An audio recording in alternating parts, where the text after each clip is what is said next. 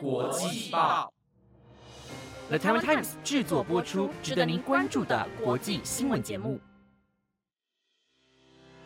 欢迎收听《台湾国际报》，我是显莹，马上带你关注今天，也就是七月六号的国际新闻焦点。各位听众朋友，晚安！马上带你来关心今天的国际新闻内容。冰岛西南部在一天内发生了两千两百次地震，火山爆发可能性提高。全球平均温度连续两天破纪录，专家表示，在未来六周可能更热。美国国庆假期发生了十六宗大规模枪击案，造成了十五死、数百人受伤。NGO 报告表示。中国再生能源公司迫害十八个国家人权及环境，俄乌都用极速弹导致平民伤亡，人权组织呼吁停用。如果你想要了解更多的国际新闻内容，那就跟我一起听下去吧。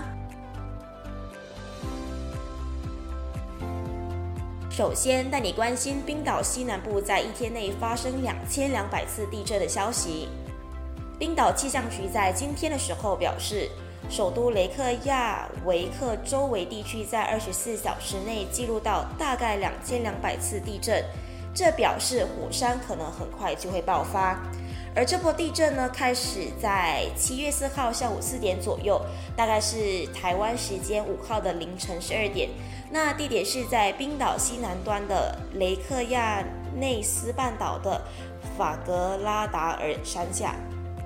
而这座山坐落在一个火山系统上，在过去两年呢有两次喷发。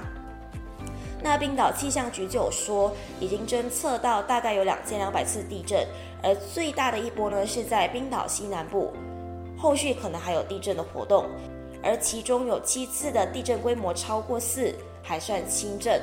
而这波地震活动促使呢，冰岛气象局将航空警示从绿色调升到橙色，那提醒航空业者留意火山爆发的这个风险。虽然目前还没有观察到法格拉达尔山出现喷发的震动，但是呢，在数小时到数天之内发生的可能性已经提高了。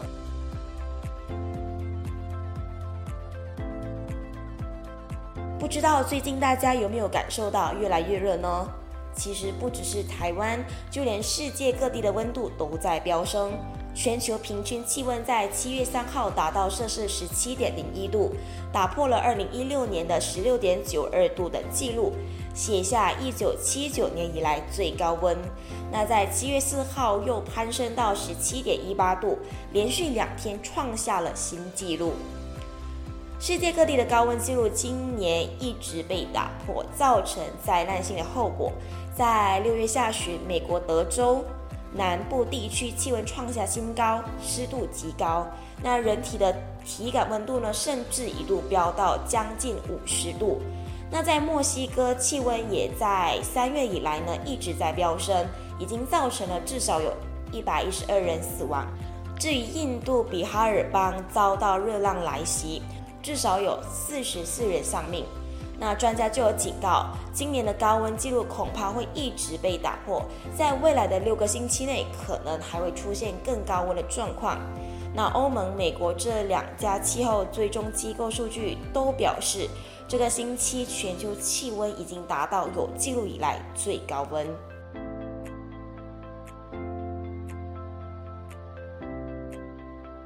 接着带你关注美国国庆假期连续发生的枪击案。在美国国庆周末，各地一直传出大规模的枪击案。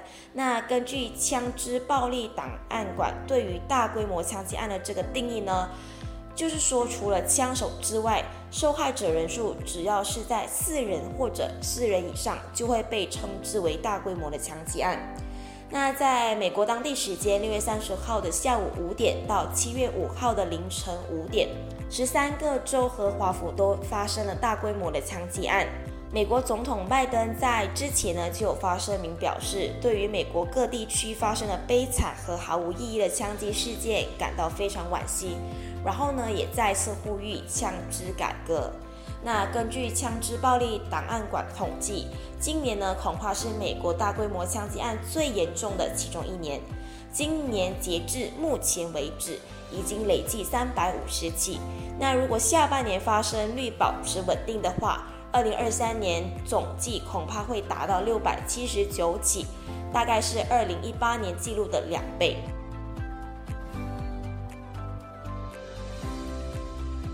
紧接着带你了解有关中国再生能源公司侵害十八个国家人权及环境的报告。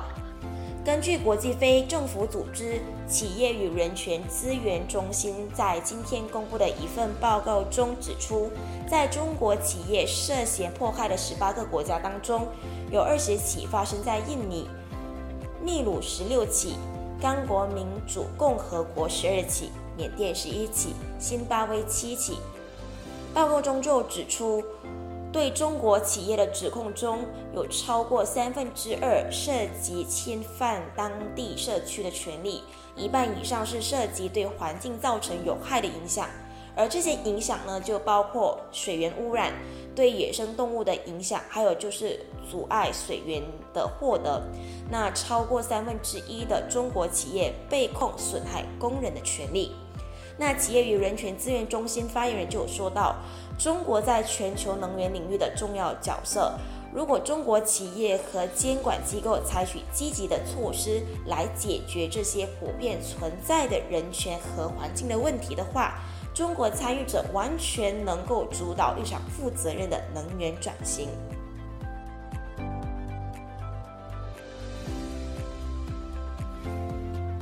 最后，带你关注人权组织呼吁俄罗斯和乌克兰停用极速弹的消息。国际倡议团体人权观察在今天的报告中就说到，俄罗斯和乌克兰军队都使用了极速弹药，造成了平民死亡。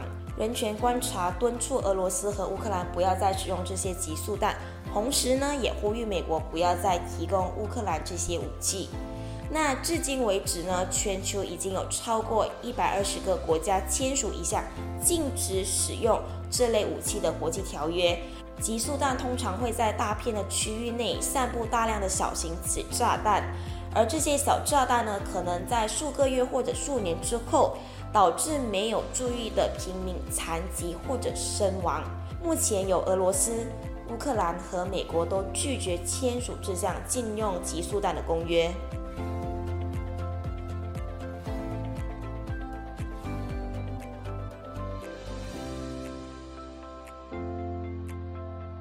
那以上就是今天的台湾国际报新闻内容，是由 The Taiwan Times 制作播出。不知道你对今天的哪一则新闻是更加印象深刻的呢？如果你有任何的想法，都欢迎你在 Apple Podcast 或者 IG 私信我们哦。感谢你的收听，我是显莹，我们下次再见。